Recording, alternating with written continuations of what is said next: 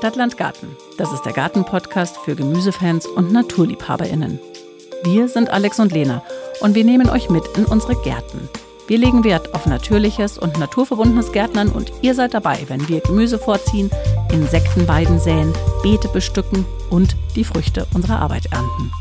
Wenn wir lernen, Fehler machen, Erfolge feiern und jeden Tag ein kleines bisschen mehr verstehen, wie so ein Garten funktioniert.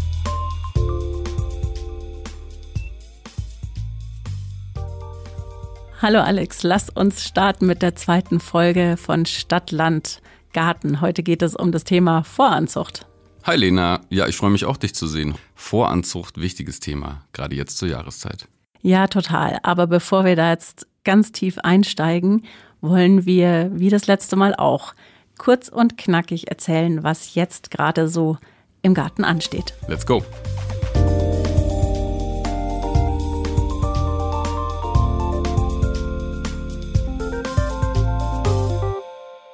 Wir können, sobald der Boden nicht mehr gefroren ist, Steckzwiebeln setzen.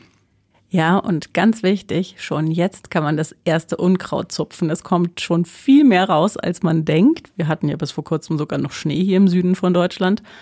Aber leider ist das Unkraut schon mächtig aktiv. Wir können Tomaten vorziehen, aber dazu kommen wir dann noch später genauer. Ja, dann kann man im Garten, vorausgesetzt es liegt kein Schnee mehr, aber wir hoffen mal, dass jetzt wirklich der Frühling kommt, den Boden lockern. Ich nehme gerne eine Grabegabel, aber gibt auch verschiedene andere Werkzeuge. Umgraben ist gar nicht nötig. Auch dazu werden wir sicherlich bald eine Folge machen. Mhm.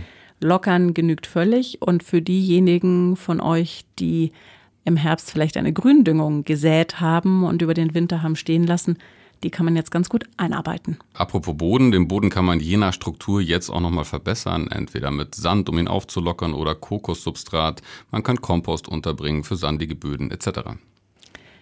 Ganz wichtig, Gräser müssen jetzt geschnitten werden. Damit meine ich jetzt nicht den Rasen, sondern wenn ihr eben ja Gräser, Ziergräser habt in den Beeten, die lässt man ja über den Winter stehen, die können jetzt abgeschnitten werden, damit die neuen frischen Gräser Platz haben. Wir können Stauden pflanzen und Stauden teilen. Regentonnen können sicherlich auch mal gereinigt werden. Kommt vielleicht ein bisschen darauf an, was man mit den Regentonnen über den Winter macht. Bei uns stehen die immer da. Die sind jetzt also gefüllt. Insofern reinige ich sie eher im Sommer, wenn sie mal leer sind. Mhm. Aber diejenigen, die sie über den Winter weggeräumt haben, wegen Frostgefahr oder ähnlichem, da ist jetzt ein guter Moment, sie sauber zu machen und wieder aufzustellen. Wir können die Gartengeräte checken. Auch die können eine Reinigung vertragen, gegebenenfalls Rost entfernen, ölen, je nachdem nachschleifen, was eben so anfällt. Falls im Herbst noch nicht geschehen, ist jetzt wirklich eigentlich der letzte Moment, um Obst- und Beerensträucher zu pflanzen. Das wird dann schnell zu warm, schnell zu spät, also rein in die Erde mit denen. Apropos rein in die Erde, ist die Beetplanung abgeschlossen? Habt ihr Fruchtwechsel, Mischkultur beachtet? Notfalls nochmal in die erste Folge reinhören? Ich bin noch nicht so weit. Immer noch nicht. Nein, ich bin immer noch nicht so weit. Kübelpflanzen. Also ich habe zum Beispiel einen kleinen Olivenbaum und einen Oleander, die über dem Winter ja drinnen waren, verpackt waren die kann man jetzt langsam an das draußen wieder gewöhnen. Also einfach mal wieder rausstellen an wärmeren Tagen, damit die so langsam wieder ja, ins Wachsen kommen. Zu guter Letzt können wir den Rasen, wo trocken, schon vertikutieren und vom Unkraut befreien. In meinem Fall auch teilweise Schattenstellen neu aussehen und auch da versuchen, einen Vorsprung vor dem schon jetzt wachsenden Unkraut äh, rauszuarbeiten. Ja, bei uns im Rasen ist alles zu spät. Das ist äh, nur eine kurz geschorene Wiese, aber das darf sein.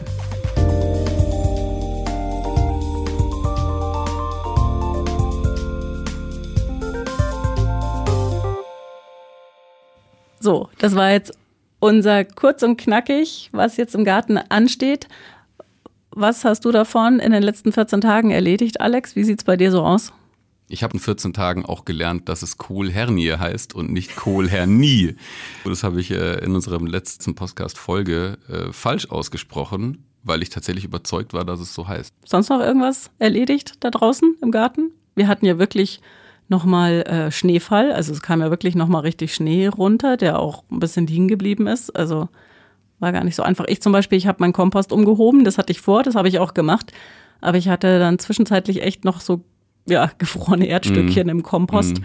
Ähm, war ein bisschen nervig, ehrlich gesagt. Ja, ich habe äh, tatsächlich am Montag, als unsere erste Folge rauskam, den ansatzweise frostfreien Boden genutzt, um hinterm Haus weiter Löcher zu graben für das Punktfundament, äh, wo unsere Hühner bald einziehen werden. Aber dazu dann an anderer Stelle mehr. Ja, das wird sicherlich auch nochmal spannend, das Thema mhm. Hühner. Da äh, kann ich gar nicht mitreden aber da sprechen wir auch drüber.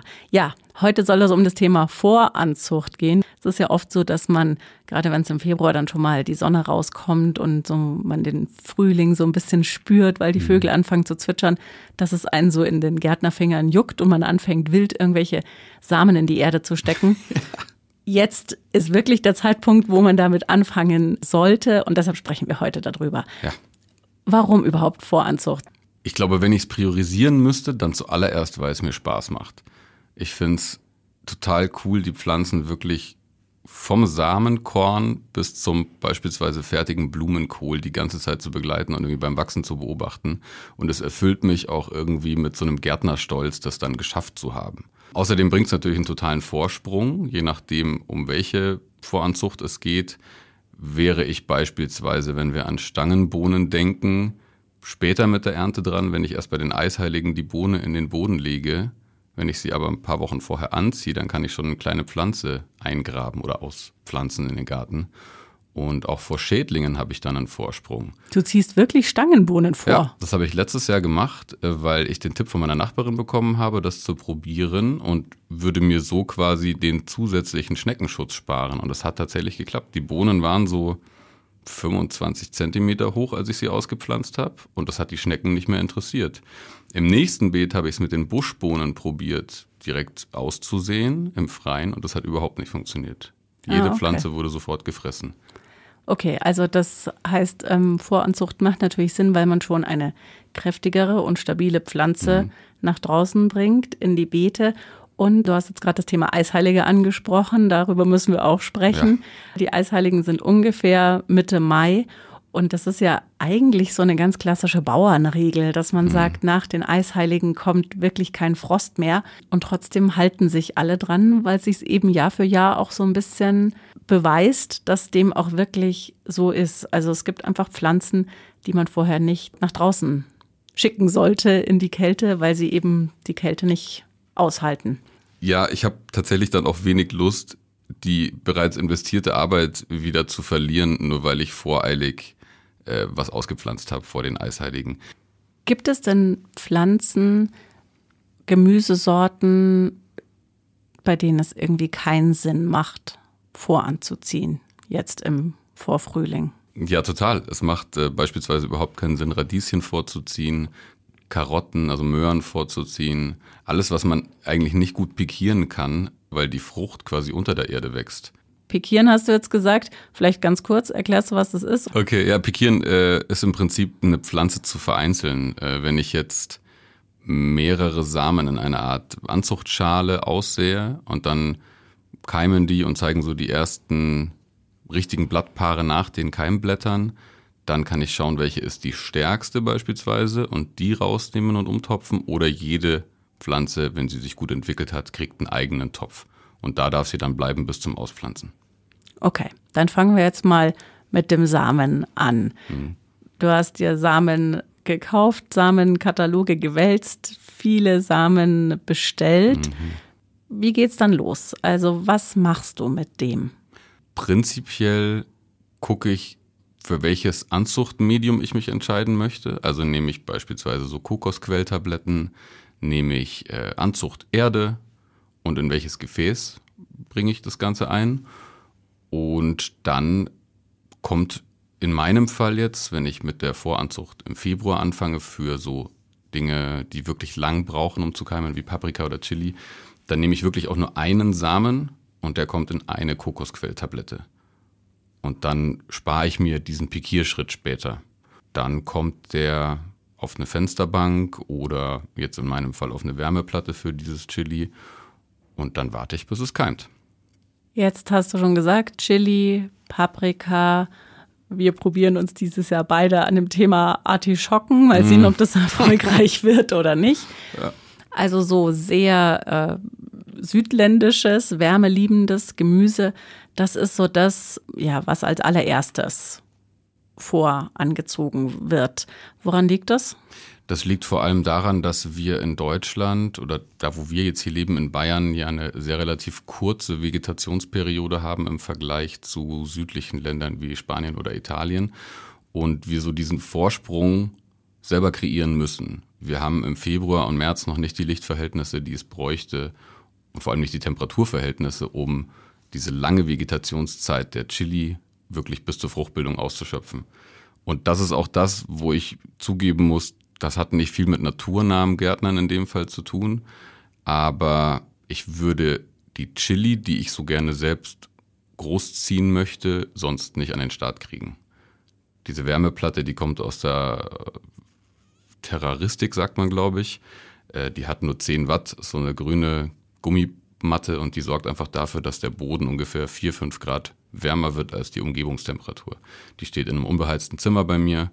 Da steht so ein kleines Mini-Gewächshaus drauf mit diesen Kokospellets und äh, dann hat dieses Kokospellet eben um die 23 bis 25 Grad und nicht 18 Grad.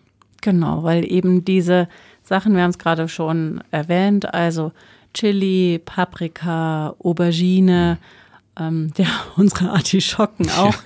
Die brauchen eben wirklich über 20 Grad und da muss man sich dann überlegen, wie man eben diese Temperaturen herbekommt. Also wir haben glücklicherweise Fußbodenheizung, deshalb mhm. stelle ich es auf den Boden. Dazu kommt aber, dass das auch noch Samen sind, die sehr lange brauchen, bis sie keimen. Also die setzt man nicht in die Erde und zwei Tage später kommt da was raus, sondern die sind auch mal zwei oder drei Wochen äh, in der Erde und da passiert erstmal gar nichts, völlig unabhängig von der Temperatur. Die brauchen so ein bisschen, insofern lohnt es sich auch wirklich da im Februar loszulegen und anzufangen. Und dann ist eben die Frage, wie man zu dieser Temperatur kommt. Ich persönlich versuche, diese Wärmeplatte zu vermeiden, weil mhm. ich den Ehrgeiz habe, ohne Energieaufwand zu gärtnern. Aber das kommt natürlich immer ein bisschen drauf an, wo man wohnt, wie viel Sonne, wie viel Licht dann da auch reinkommt, wie warm es ist, etc. Also bei uns im Bad zum Beispiel funktioniert es ganz gut, mhm. Aber das ist eben echt unterschiedlich. Ja, genau. Unser Bad wäre jetzt auf der Nordseite, da habe ich eh schon super wenig Licht. Mhm. Ähm, da hätten wir eine Fußbodenheizung, aber bei zwei kleinen Kindern habe ich, glaube ich, keine Chance, dass dieses Mini-Gewächshaus länger als zwei Stunden auf dem Boden steht. Witzig, dass du sagst, die Artischocke, die ja wirklich bei uns beiden so kaum keimen will gerade. Ich finde, dieser Vorsprung, den man sich sozusagen rausnimmt, so im Februar anzufangen, gibt einem auch die Möglichkeit, äh, schlechtes Saatgut oder Saatgut, das nicht so keimfähig ist, nochmal zu, äh, zu überdenken oder eben so einen Misserfolg wegzustecken und nochmal rechtzeitig ja. neu anzufangen. Wenn wir jetzt feststellen, dass die Artischocken nicht funktionieren, dann können wir halt jetzt nochmal neu anfangen. Ja, das Ende stimmt. März, Mitte April würde das nicht mehr reichen. Du hast jetzt nicht nur eine Wärmeplatte unten drunter für die Pflanzen, du hast ja auch noch oben drauf Licht. Mhm. Warum? Erzähl mal was dazu. Das liegt tatsächlich an meinen äh, Begebenheiten. Ich habe letztes Jahr, als wir neu waren noch, da wo wir jetzt wohnen, da habe ich das an den Südfenstern vorne in äh, quasi Küche und Wohnzimmer versucht. Da habe ich aber festgestellt, dass A, die Temperatur total schwankt, weil wir mit Holz heizen. Und dann habe ich mal irgendwie 25 Grad im Wohnzimmer und nachts wieder nur 17 Grad. Und äh, wenn keiner zu Hause ist, tagsüber wieder nur 18 Grad. Also total unterschiedlich. Und das Licht hat nicht gereicht ich habe zwar die Keimung eingeleitet und dann kamen die ersten Keimblätter und auf einmal wurde die Pflanze immer höher, immer höher bei verschiedenen Gemüsesorten. Und ähm, das nennt man ja Vergeilen oder Geilwuchs. Die Pflanze streckt sich immer weiter aus auf der Suche nach Licht und dann fällt sie um. Und in den wenigsten Fällen kann man das noch retten. Sie wird einfach schwach und nicht stabil. Also sie wird zu schnell zu groß. Genau. Wenn das mal passiert ist, du hast es gerade schon gesagt, dann ist es eigentlich zu spät. Also man kann die Pflanze dann fast nicht mehr retten, weil die ja. einfach zu schwach auf der Brust ist im wahrsten Sinne des genau. Wortes. Ja. Das geht bei manchen, bei Tomaten tatsächlich klappt das ganz gut. Wenn man sie rechtzeitig beim Vergeilen erwischt, dann kann man sie einfach umsetzen und nochmal tiefer bis unter die Blattachsel die erste setzen. Dann besteht die Chance, dass sie an diesem Haupttrieb so ein bisschen Wurzeln ausbilden. Genau. Ähm, aber das Licht habe ich mir eben dann angeschafft und tatsächlich auch keine, keine Rocket Science und irgendwelche Grow-Lampen teure, sondern ich habe eine Tageslichtröhre mit 6500 Lumen genommen. Die deckt das komplette Lichtspektrum vom Tageslicht ab und hat aber dabei nur eine Leistung von 20 Watt. Das heißt, das kann man erstens finanziell super stemmen. Das ist jetzt kein großer Ausschlag auf der Stromrechnung. Und eigentlich verlängere ich die Tage nur. Also ich habe quasi die Pflanze am Fensterbrett stehen und statt dass von 10 bis 16 Uhr Licht da ist, ist dann halt von 7 bis 20 Uhr Licht. Und ich verlängere um drei Stunden morgens und um drei Stunden abends mit einer Zeitschaltuhr. Das geht so ganz gut. Dafür kriege ich kleine, kompakte Keimlinge und die können dann schon Photosynthese machen, während sie eben noch sechs, sieben, acht Wochen bei mir zu Hause sind. Ja, also auch das versuche ich ohne, aber habe eben auch ja ein großes Fenster, das so Richtung Süd-Südost ausgerichtet ist. Da kommt einfach den Tag über sehr viel Licht, mhm. aber klar, wenn das so graue Februartage sind oder so, dann merke ich natürlich auch, dass alles ein bisschen langsamer ist. Mein mhm. Ehrgeiz ist noch, es eben ohne technische Hilfsmittel ähm, zu versuchen. Und es funktioniert definitiv, muss man auch sagen. Ja. Also es geht auf alle Fälle. Es dauert ein bisschen länger. Man muss vielleicht auch mal die Pflanzen hin und her tragen, so ein bisschen ja, der, der Sonne hinterher ähm, durch die Räume tragen. Aber es geht. Zum Thema äh, Temperatur vielleicht nochmal. Mhm. Es gibt ja auch Pflanzen und Samen, die mögen es nicht, wenn da 23 oder 25 Grad herrschen. Welche sind das denn? Oder welche haben es bei dir ein bisschen kühler und keine Wärmematte? Also grundsätzlich kann man ja sagen, dass die Samen, die zum Keimen 25 Grad brauchen, nach der Keimung auch keine 25 Grad mehr wollen. Also ich habe dieses Mini-Gewächshaus mit den Kokospellets auf dieser Wärmeplatte stehen, ohne Licht auch. Das sind ja keine Lichtkeimer, diese, diese Samen. Und sobald die Pflanze, sagen wir mal, das erste Keimblattpaar hinter sich gelassen hat, stelle ich die direkt unter eine Lampe oder ans Fensterbrett ohne Wärme. Das reicht dann total, wenn das irgendwie 18, 19 Grad hat, vielleicht auch nur 17 Grad. Ich habe eine unbeheizte Abstellkammer, da stehen die gut. Und Salat beispielsweise, ich habe so eine große Anzuchtplatte mit mehreren Salatsorten gerade vorbereitet. Die stehen einfach auf dem Fensterbrett. Das sind Lichtkeimer, die könnte man jetzt auch schon ins Freiland pflanzen. Jetzt hast du gerade zwei essentiell wichtige Sachen oder ja, Stichwörter fallen lassen. Das eine ist das Thema Lichtkeimer. Das ist insofern relativ einfach, weil das steht in der Regel auf den Samenpackungen mhm. hinten drauf, wie tief die Samen in die Erde müssen. Lichtkeimer bedeutet wirklich, dass sie Licht zum Keimen brauchen und deshalb eben gar nicht oder nur ganz, ganz, ganz leicht mit Erde bedeckt werden sollen und dann eben am allerbesten keimen. Salat mhm. ist so der Klassiker. Und vielleicht doch die zweite Sache, die man erklären muss, ist das Thema Keimblatt. Das ist aber relativ einfach zu erklären. Und zwar das erste Blattpaar, das immer kommt, das ist das sogenannte Keimblatt. Das sieht oft oder fast immer ganz, ganz anders aus als die eigentlichen Blätter. Ich sehe es gerade bei meinem Salat beispielsweise. Da ist es wirklich so, die ersten Keimblätter sind so runde Blättchen mhm. und die zweiten Blätter, die dann kommen, sind schon so naja, nennen wir es mal gezackt an den Seiten. Also die sehen eben schon aus wie so ein kleines, echtes Salatblatt, während die Keimblätter noch gar nicht darauf schließen lassen, dass es ein Salat ist. Jetzt haben wir über das Thema Licht und Wärme gesprochen. Lass uns mal über das Thema Erde sprechen. Du hast das vorhin schon angesprochen. Du hast was von diesen Kokos-Tabs, mhm. äh, Quelltabletten gesagt und du hast auch was von Anzuchterde gesagt. Vielleicht als erstes mal Anzuchterde was ist Anzuchterde? Das steht ja, wenn man so ins Gartencenter geht oder so, steht ja auch wirklich so explizit drauf. Ich glaube, bei meiner steht Kräuter und Anzuchterde ja. drauf. Warum die nehmen und nicht irgendeine völlig normale Blumenerde oder so? Das liegt hauptsächlich am Nährstoffgehalt, der in der Erde vorhanden ist. Manche Erden sind auch vorgedüngt, je nachdem, was sie für eine Leistung später erbringen sollen. Und die Anzuchterde hat wirklich sehr wenig bis keine Nährstoffe. Und das liegt daran, dass ein Samen das erstmal nicht braucht. Jedes Samenkorn oder jedes Saatkorn hat in sich eine, einen kleinen Vorrat an Nährstoffen gespeichert und der reicht erstmal für die Keimung und für das Ausbilden der ersten Blattpaare. Und irgendwann ist dieser Nährstoffbedarf aufgezehrt sozusagen und dann pikiert man ja und setzt äh, das kleine Pflänzchen in ein Substrat mit mehr Nährstoffen, zum Beispiel schon eine fertige Blumenerde oder eine Mischung halb-halb machen manche, also halb Anzuchterde, halb Blumenerde. Und die Kokosquelltabletten zum Beispiel, die haben 0,0 Nährstoffe. Da ist es wirklich tricky und man muss aufpassen, sobald die Pflanze vier Blatt hat, also die ersten zwei und nochmal zwei, sollte man dringend umpflanzen oder ganz, ganz leicht düngen. Ah ja, also ich nehme diese Kokostabletten nicht, ähm, weil ich finde, dass die wahnsinnig schnell austrocknen, mhm. viel schneller noch als Anzuchterde. Was man noch zum Thema Austrocknen sagen muss, ganz wichtig, also auch eine Herzensangelegenheit von mir, ist unbedingt torffreie Anzuchterde ja. zu verwenden. Also generell torffreie Erde zu nehmen, damit wir die wenigen Moore, die wir noch haben, nicht auch noch trockenlegen. Zu diesem Nährstoffbedarf bleibt vielleicht noch zu ergänzen, dass wenn die Pflanze zu viel Nährstoffe in diesem sehr kleinen, jungen Stadium bekommt, dann passiert eben auch sowas ähnliches wie dieses Vergeilen. Sie wächst einfach zu schnell mhm. und ja, hat gar keine Zeit, kräftig zu werden, sondern schießt halt einem davon sozusagen. Genau.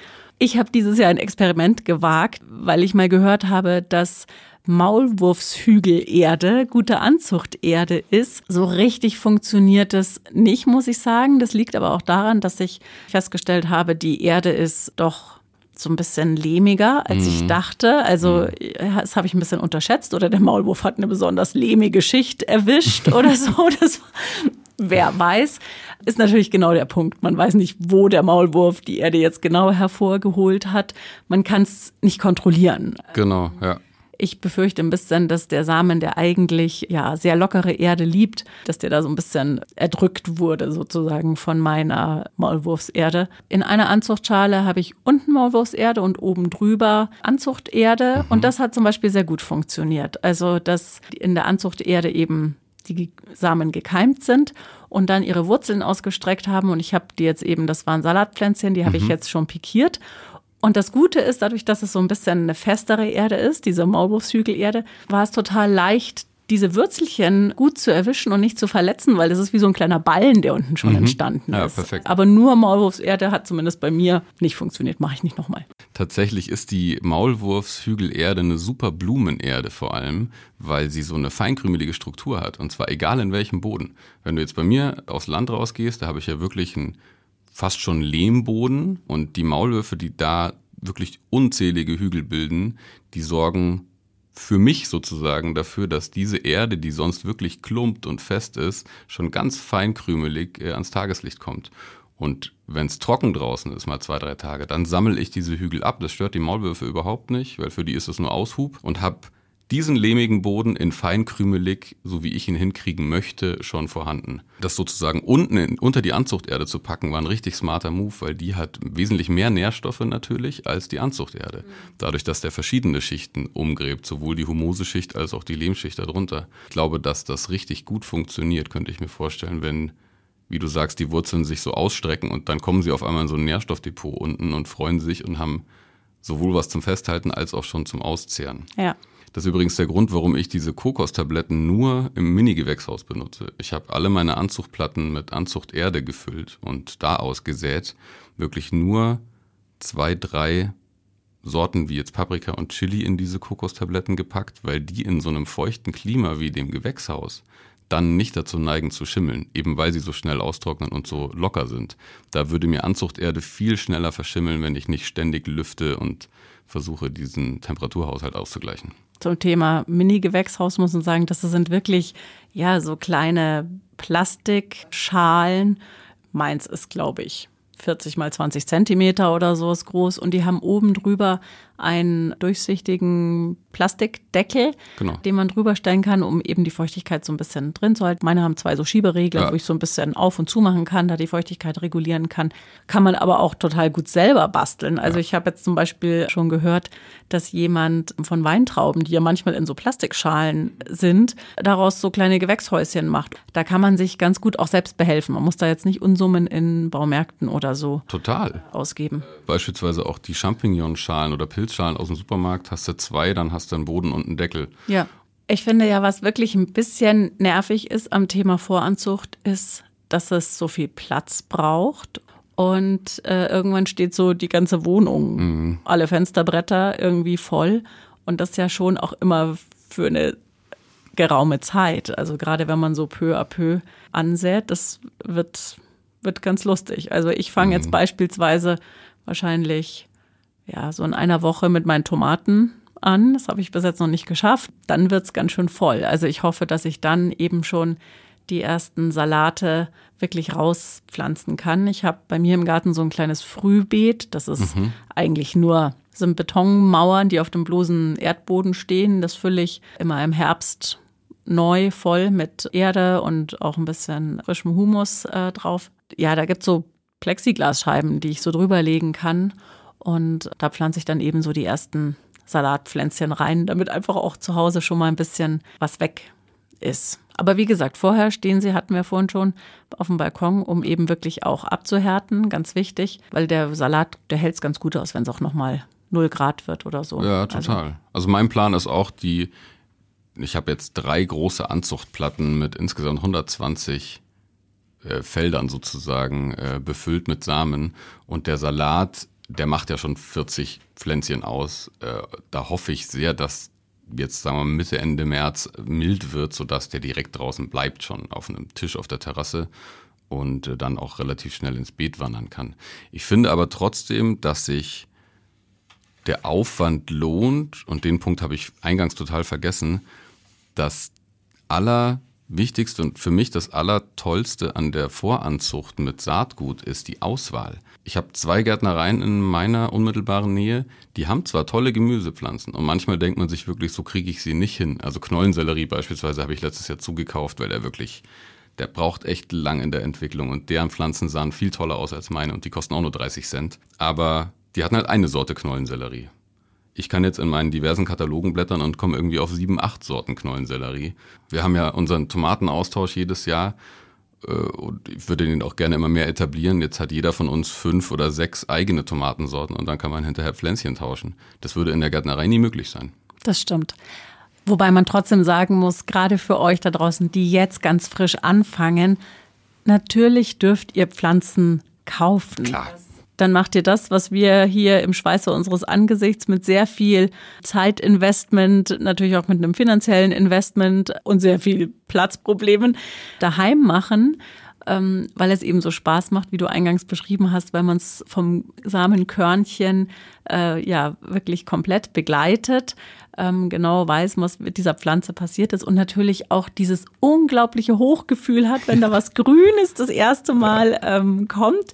Du hast mir heute äh, voller Begeisterung das Bild von der endlich ersten gesprossenen Artischocke ähm, geschickt. Ich ja, habe ja. auch eine. die ich hege und pflege wie mein Augapfel, die wird jeden Morgen begutachtet. Ähm, das hat man natürlich nicht, wenn man es in der Gärtnerei kauft, ja. aber natürlich kann man da seine Salatpflanzen, seine Gemüsepflanzen, seine Tomaten kaufen und einfach mal so loslegen und starten. Also um Gottes Willen, kein Stress. Total. Ich finde auch, ich weiß nicht, ob es dir anders geht, aber wenn ich durch eine Gärtnerei gehe, und das mache ich ja trotzdem jedes Jahr, warum auch immer, ich suche Blumen oder vielleicht doch noch irgendeine Staude, dann komme ich an diesen Gemüsepflanzen vorbei und denke mir, ja, eine Honigmelone habe ich jetzt auch noch nicht und dann kommt die halt auch noch mit und findet irgendwo einen Platz im Garten. Äh, das möchte ich überhaupt nicht missen. Lass uns zurück zum Saatgut kommen. Was für Samen sind es, die du kaufst? Ist das ausschließlich Bio-Saatgut oder nicht? Und wenn ja, warum? Ich kaufe ausschließlich Bio-Saatgut.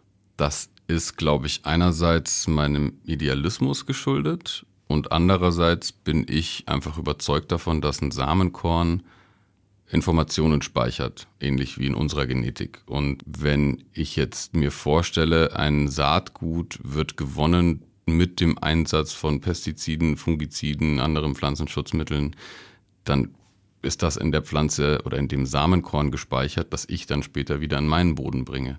Ich möchte lieber Saatgut, das quasi ohne Einsatz von Chemie gewonnen wurde äh, in meinem Garten haben, weil davon ernährt sich meine Familie, meine Kinder, mein Umfeld. Und äh, auch ich benutze in meinem Garten keinerlei Chemie. Weder in mineralische Düngerform noch äh, irgendwelche Pflanzenschutzmittel. Bei mir gibt es Netze und Brennnesseljauche und mehr nicht. Wie ist es bei dir? Ist genau das Gleiche. Also es ist auch die Überzeugung, dass ich einfach ja diese gesamte ökologische Landwirtschaft auch unterstützen möchte und schon aus diesem Grund Bio-Saatgut ausschließlich kaufe. Und dann ist es einfach so, wenn man Saatgut von beispielsweise Demeter und anderweitig zertifizierten Betrieben hat, dann ist das in der Regel samenfestes Saatgut. Und das bedeutet, das sind Pflanzen, aus denen man selbst, wenn man möchte, Samen wieder gewinnen kann.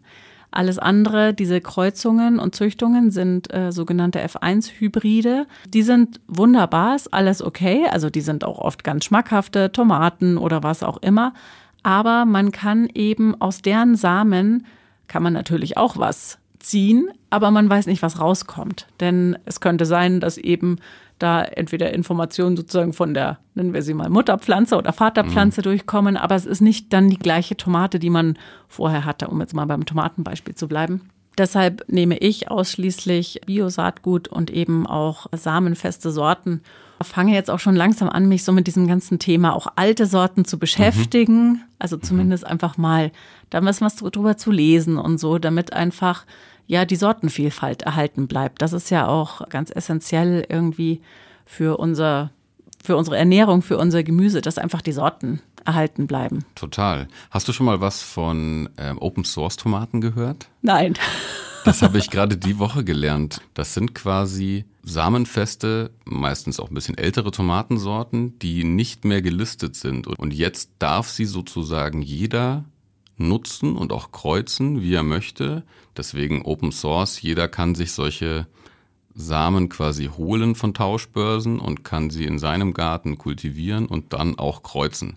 Ah, wieder was gelernt. Okay. Aber mhm. das klingt schon nach einer großen Wissenschaft und ich glaube, bis ich soweit bin und wirklich auch Samen überhaupt mal sammle und weit, weiter benutze, vergeht ein bisschen Zeit. Hast du eine Lieblingssorte, bei der dir das besonders wichtig wäre, so das erste eigene Saatgut mal zu kultivieren? Ich habe letztes Jahr aus Versehen meine Radieschen blühen lassen. Also da hätte es funktioniert. Und wer weiß, was sich da alles schon ausgesät hat auch und dieses Jahr vielleicht auch kommt. Das ist für mich im Moment noch so ein Buch mit sieben Siegeln. Ich glaube, da wage ich mich vielleicht nächstes Jahr mal dran. Mit den Tomaten im Moment, ich habe sie einfach gegessen. Das Einzige, ja. was ich, das Einzige, was bei mir passiert ist, das hatten wir das letzte Mal schon, äh, dass automatisch Kartoffeln in der Erde bleiben mhm. und ähm, die sich natürlich sozusagen weiter vermehren. Und das ist ein tolles Stichwort übrigens, Kartoffeln. Mir ist es nämlich letztes Jahr passiert, und das wusste ich nicht bis zu dem Zeitpunkt, wenn eine Kartoffel sich besonders wohl fühlt, also wirklich ideale Bedingungen hat und es ein tolles Jahr ist, dann bildet die Beeren aus an der Pflanze. Und in diesen Beeren, die übrigens ziemlich giftig sind, wenn man sie so verzehren würde, da bildet sich Saatgut von Kartoffeln. Und oder dieses Saatgut hat die Informationen des eigenen Bodens schon gespeichert. Das heißt, bestenfalls wächst die Kartoffel in deinem Umfeld nächstes Jahr noch einen Ticken besser als im Vorjahr. Und ich habe mir so ein paar Beeren abgesammelt und getrocknet. Das will ich dieses Jahr unbedingt versuchen. Ich bin gespannt, was ich du auch. uns erzählst. Wenn Samentütchen nicht leer werden, weil man einfach sagt, jetzt reicht's mal mit den Kohlpflanzen. Ich hatte ja letztes Jahr genau das Problem, dass ich enthusiastisch die ganze Tüte ausgesät habe. Man kann sie aufheben, auch fürs nächste Jahr. Es ist so, dass in der Regel die Keimfähigkeit sinkt, je länger die Tüte rumliegt. Ich habe jetzt dieses Jahr mal probiert, Kohlrabi von, ich glaube, 2011, ein Tütchen, das ich einfach äh, gefunden habe, wirklich auszusäen. Das hat nicht mehr funktioniert. Aber damit sich das Saatgut eben möglichst lange hält, kann man es im Tütchen lassen, irgendwie mit Tesafilm zukleben oder so und dann eben trocken kühl lagern. Und was ganz gut funktioniert, das ist ein äh, Trick, den wir beide, glaube ich, unabhängig voneinander schon gelernt haben, sind diese kleinen, wie nennt man die denn, diese? Silikata essen sie. Diese kleinen Päckchen, die so im Elektro Päckchen drinnen sind oder auch manchmal, ich finde in, in Kleidung auch manchmal. Ja, Corona-Tests. In Corona-Tests. Mhm. Und man fragt sich immer, was ist das? Und die sind eben dafür da, um die Feuchtigkeit rauszuziehen und zu bündeln und die in so ein Schraubglas zum Beispiel zu legen und dann da drinnen die Samen äh, fürs nächste Jahr aufzuheben. Das ist eine ganz gute Idee. Genau. Und dann kann man die Keimfähigkeit testen. Da kann man sich mal zehn Stück raussortieren und äh, ein feuchtes Küchentuch einwickeln für ein paar Tage.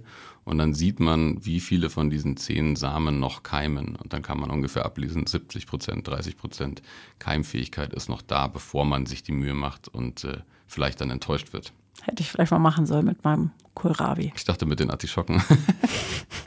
die, die Artischocken werden uns dieses Jahr noch beschäftigen, da bin ich wieder überzeugt davon. Übrigens ein kleines PS, wie man seine Samen boosten kann. Chili oder Auch Paprika oder Samen, die wirklich anfällig sind, wie Tomaten zum Beispiel, kann man in kaltem Kamillentee quellen lassen, ungefähr 12 bis 24 Stunden. Wirklich einfach die Samen in diesen kalten Kamillentee reinschmeißen und dann in die Erde. Das ist einerseits ein natürliches Fungizid und bewahrt so ein bisschen vor Pilzkrankheiten und stärkt auch nochmal die, die Keimfähigkeit von diesem Samen und das kleine Pflänzchen. Jetzt haben wir hoffentlich all unser Wissen hier ausgebreitet. Und bevor wir jetzt hier zum Schluss kommen, eine kurze, schnelle, knackige Runde. Unser Wissen to go.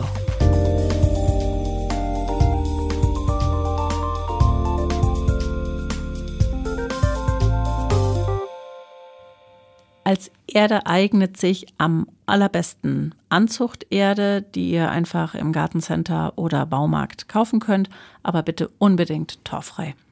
Einige Sorten benötigen wirklich viel Zuwendung und Equipment, wie jetzt beispielsweise Chili und Paprika durch Wärmematten oder ähnliches. Mindestens 20, 22 Grad brauchen die. Die meisten Gemüsearten könnt ihr aber ohne derartiges Equipment ab Mitte, Ende März, also ab sofort, einfach auf der Fensterbank oder ähnlichem vorziehen. Sobald die ersten echten Blätter nach den Keimblättern wachsen, können bzw. müssen sie pikiert, also vereinzelt werden und dürfen jeweils in einen eigenen Topf mit einem eigenen Substrat umziehen. Das könnt ihr euch natürlich sparen, indem ihr von Anfang an die einzelnen Samen in einzelne Töpfchen setzt, aber dann braucht ihr natürlich noch mehr Platz, noch mehr Anzuchterde und ähnliches. Ihr könnt, wenn die Pflänzchen anfangen zu wachsen und größer werden, mit ein wenig Dünger die Zeit bis zum Auspflanzen überbrücken. Dazu die Herstellerangaben auf den Flaschen beachten und wirklich nur 20 Prozent davon nutzen. Voranzucht hilft vor allen Dingen gegen Schädlinge, macht eure Pflanzen ja stabiler und kräftiger und im Idealfall könnt ihr natürlich auch früher ernten. Saatgut richtig lagern heißt auf jeden Fall trocken lagern, dunkel und nicht zu heiß. Bestenfalls kann man eine Kiste nehmen, Schraubgläser oder ähnliches, Entfeuchter rein und fertig. Teilt gerne alle eure Ideen, eure Fragen und natürlich auch eure Tipps und Tricks mit uns. Am besten auf Instagram. Dort findet ihr uns unter Stadtlandgarten-Podcast. Wir würden uns freuen, wenn ihr uns da nicht nur folgt, sondern eben auch wirklich mit uns in den Austausch tretet. Probiert euch aus, macht Fehler, das ist ja das Schöne am Gärtnern, man lernt nie aus und bestenfalls macht man Fehler nur ein, zweimal. Wir hören uns wieder in 14 Tagen, das ist der 3. April und dann gehen wir raus, wühlen in der Erde, denn dann geht es um das Thema Beetvorbereitung. Wenn ihr uns unterstützen wollt, dann haut auf die Glocke bei Spotify, folgt uns auf Apple Podcasts oder überall sonst, wo ihr Podcasts hört. Äh, dann kriegt ihr die Benachrichtigung, wenn neue Folgen veröffentlicht werden. Ihr könnt uns bewerten, ihr könnt uns liken. Das hilft uns, unser Herzensprojekt weiter verfolgen zu können. Und jetzt ab in den Garten. Wir hören uns. Mach's gut, Alex. Bis bald, Lena. Thank you.